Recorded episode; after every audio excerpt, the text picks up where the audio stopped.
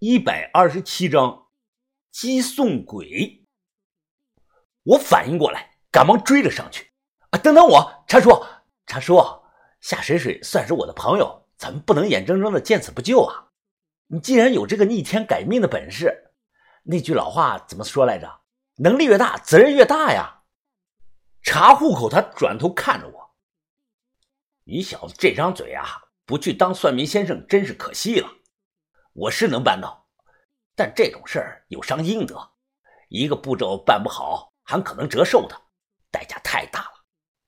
我正色的看着他，茶叔，我明白啊，但是代价越大，挣钱越多呀，这是成正比的，我肯定不会让茶叔你吃亏的。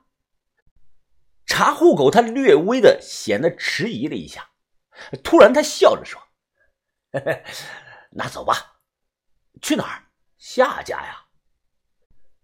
两小时后，水水，你先回房吧，我和这两位谈一谈。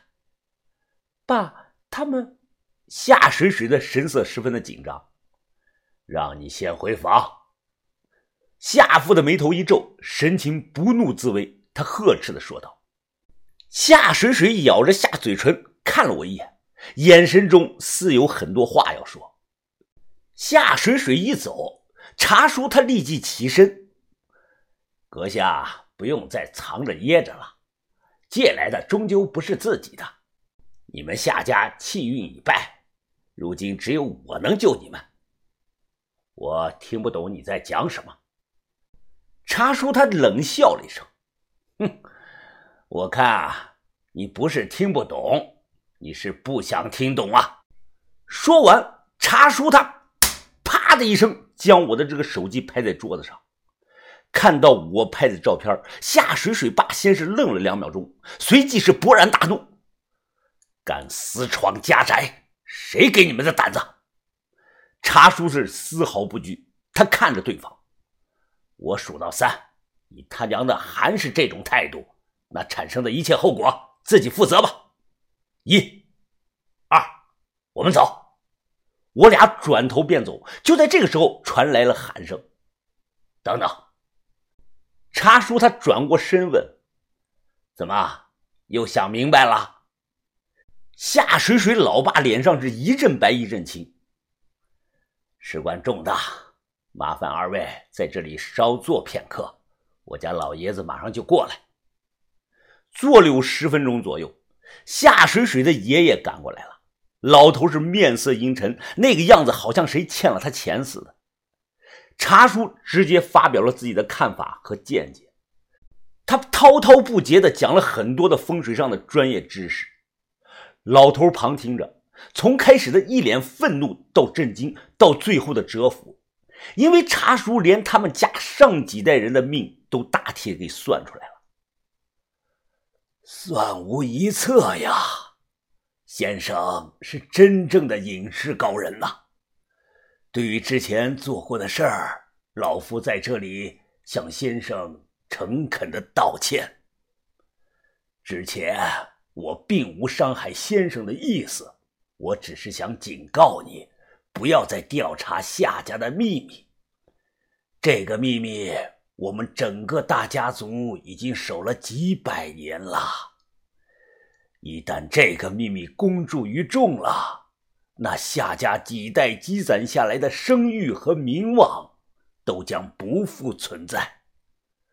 老夫知道这件事本身对于水水来说不公平，但是没办法呀，因为他生下来便姓夏。茶叔听后，他皱皱眉头。我想知道啊，这个风水阵当年是哪门哪派哪个人帮你们做的？对方不是无名之辈啊。老头他想了想，我也是小时候听我父亲讲给我的。那是位通阴小阳的大先生，按照老辈的时间推算呢。那时帮我们的应该是河北保定火芒派的第三代传人。茶叔听后，他笑了，难怪呢，我说呢，谁有这么大的本事？原来是火柴神那一家子。下一秒，茶叔脸上笑容是瞬间消失，他一拍桌子，谎话连篇。都到今天这份上了，你还想瞒着不肯讲实话？这偷龙转凤阵败坏世风，有违纲常，伤人害命的。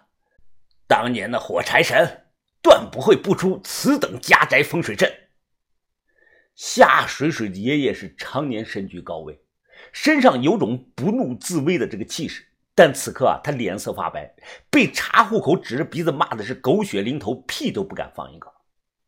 不做亏心事，不怕鬼敲门。他这明显是心中有鬼。查叔他叹了口气：“哎，我猜啊，当年你们肯定私自改了火柴神的风水布局，变成如今这个局面，全是你们咎由自取，怪不得旁人。”听闻此话，老头瞬间破了防了。他大声地说：“我没有办法呀，这都是老祖宗们做的决定。”就算我身为一家之主，也不敢违背祖宗的这个决定啊！还请先生出手救我们夏家这次，作为回报，老夫愿奉上丰厚的礼金。查叔他又叹气：“唉，难呀，难，难呀，真是难如登天呐！我知道难。”老夫这些年来也问过很多人了，但先生今天敢登门造访我这里，那想必心中已有解命之法。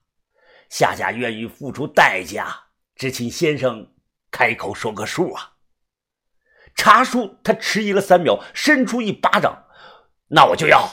我马上抢话说，五千，要五千万，今天就要！”查叔一听，脸色变了。他悄悄地把伸出来的这个手又收了回去。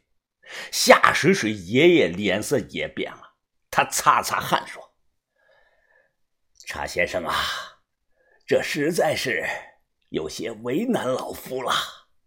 不是舍不得花钱，夏家大部分资产呐还是不动产，淳安只是个小地方。”我就算一天之内将所有银行的现金流取干净，也凑不到这么多呀！我意识到自己这是狮子大开口，要破天了。不过没啥事儿，我的一贯作风就是从高往低谈。那个时候的几千万的购买力啊，远远超过了现在的几个亿。茶叔的性格不擅长跟人要价，更不擅长和人讨价还价。我估计他刚才是想跟人家要五十万，开玩笑吧？五十万打发叫花子的。我跟夏水水要二十万，那是我们之间的友情价。现在这个事儿的性质变了，没有七位数，别想解决。我说道：“夏老爷子，还有夏叔，首先呢，我们可不是为了钱才来的。想必你们清楚，查叔这种世外高人，不可能把钱看得太重。”凡事有因就有果，当年你们夏家老祖宗们种下的因太大了，种的多大的因就结多大的果，这个简单的道理，希望你们能明白。老头他听后点点头，呃，没错呀，小友说的话也在理。我又说道，一次拿出几千万确实不太现实，看在水水是我朋友的份上，也不为难二位，不如这样吧。就四百万的现金加上四套房产，如何？可以，没问题，我答应。这一次对方没有犹豫。不知先生要如何做呀？查叔看了他一眼。我要先看一眼供坛。上次我们是晚上偷摸下去的，这次是白天被人带下来的。地下室不分白天黑夜，感觉依然是阴森森的。夏水水爷爷恭恭敬敬的上了三炷香，看到那一张张摆着死人的牌位，查叔就问道：“家里有没有三十年以上的老剪刀啊？”“哦，这个啊，阁楼有，应该不难找。”“那就快找来吧。”随后查叔让夏水水也下来，并且将刚找来这个剪刀递给他：“你来，剪断绳子。第一个要从你妈的灵位上开始，然后顺着辈分呢往上走。”夏水水接过来这个剪刀，手抖得厉害。茶叔的声音温柔：“别害怕，姑娘，冤有头，债有主，你妈她不会害你的。”我在旁边看的有些担心，但此刻我不敢乱说话，因为这把剪刀锈迹斑斑，根本不锋利，就怕无法剪断绳子。事实证明，我的担心多余了。很是奇怪啊，夏水水拿这个剪刀对准红绳，稍微一用力就断开了。说玄乎点啊，我感觉不像是剪断的，好像是被某种看不见的力量直接给扯断了。更令人称奇的是。每当夏水水剪断一根绳子，牌位呢便会倒下一个。当所有的绳子断开，茶叔一把抓起这个小棺材，他大声地说：“所有人把脸转过去，回避。”我们全都照做。只听到身后传来了“啪”的一声脆响，不用猜也知道，茶叔把这个小棺材给摔了。等让我们转过身来。茶叔已经用一张黄布将这个小棺材里的东西包好了，包得很严实。我不知道是个什么东西。茶叔他冷着脸冲着夏家几个人说：“请说，跪下磕头。我不说停，你们就不要停。”夏家人不敢不听，乖乖照做。我小声的问茶叔：“我呢？我磕不磕呀？”茶叔他瞪了我一眼说：“反正。”磕几个头也没啥坏处，你随便吧。于是我也跟着磕了，感觉有点奇怪，因为这个牌位上那些人名我是一个都不认识。只听茶叔他大声的念叨：“聚运聚财真吉祥，宅中定出俊儿郎，罗林绸缎真富贵，一代更比一代强。”淳安县夏家现任家主夏某某，长子夏某某，其孙夏水水，于丙戌年庚子月乙亥日，告请列祖列宗三魂归位，移驾东南。都起来吧，拿雨伞遮着，将这些牌位请到二楼东南角那间房中。每个牌位前放一碗倒头饭，再准备火盆一个，好香三把。白蜡十根，纸钱若干。从今天晚上开始到明天正午期间，钱不要停，香不能断，蜡不能灭。好，我这就去安排人办。先生，可还有别的要求吗？当然有，这只是第一步。茶叔他又说：“天黑前找来一只毛发好看的母鸡来。”一定要是没有下过蛋的那种。另外啊，再准备一张楠木的灵位。夏水水的爷爷皱着眉问：“呃，要准备灵位？那请问先生，灵位上写什么名字啊？”茶叔他听后摇了摇头：“不用写名快去做吧。”晚上十点半，夏家早早的大门紧闭，是关门谢客了。但大院里却是灯火通明。我此刻正陪着这个夏水水在二楼房间里烧纸钱。他说一个人害怕。夏水水坐在这个地上，边烧纸钱边说：“我爸和我爷爷从小就一直在骗我，他们明明都知道的。你别多想了，等茶叔解决完这个事儿，就算结束了。”我安慰他说道：“有些事儿啊，我不打算告诉他。”这个女孩很单纯，我怕她接受不了现实。她吸了吸鼻子说：“我前两天做梦，突然梦到我妈了，在梦里我妈剥了很多的花生给我吃，我不知道为什么自己会做这种梦。”我笑的回答她：“是好事啊，周公解梦里花生代表着财富和好运，梦到吃花生代表了你对某种新生活的渴望啊。”夏水水，他抬眼看着我说：“你怎么懂得那么多呀？我觉得你这个人好像什么都知道。”我耸了耸肩，没有说话。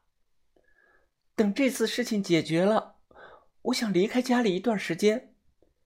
你有没有什么旅游的好地方推荐给我呀？你的家不是在漠河吗？那里好玩吗？好玩个屁呀！你这个月份去啊，就是自己找罪受。零下四十多度，给你冻成冰棍了。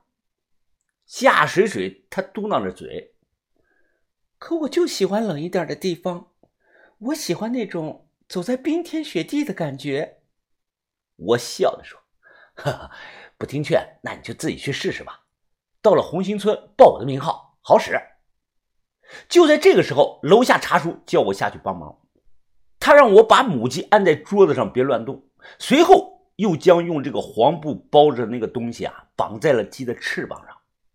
很明显，这包着这个东西啊，就是小棺材里的东西。我自始至终没看到真面目，便问他到底是个什么。茶叔打着哑谜说：“你确定想看看吗？是很不干净的东西啊。”普通人看一眼，最少折三年的寿。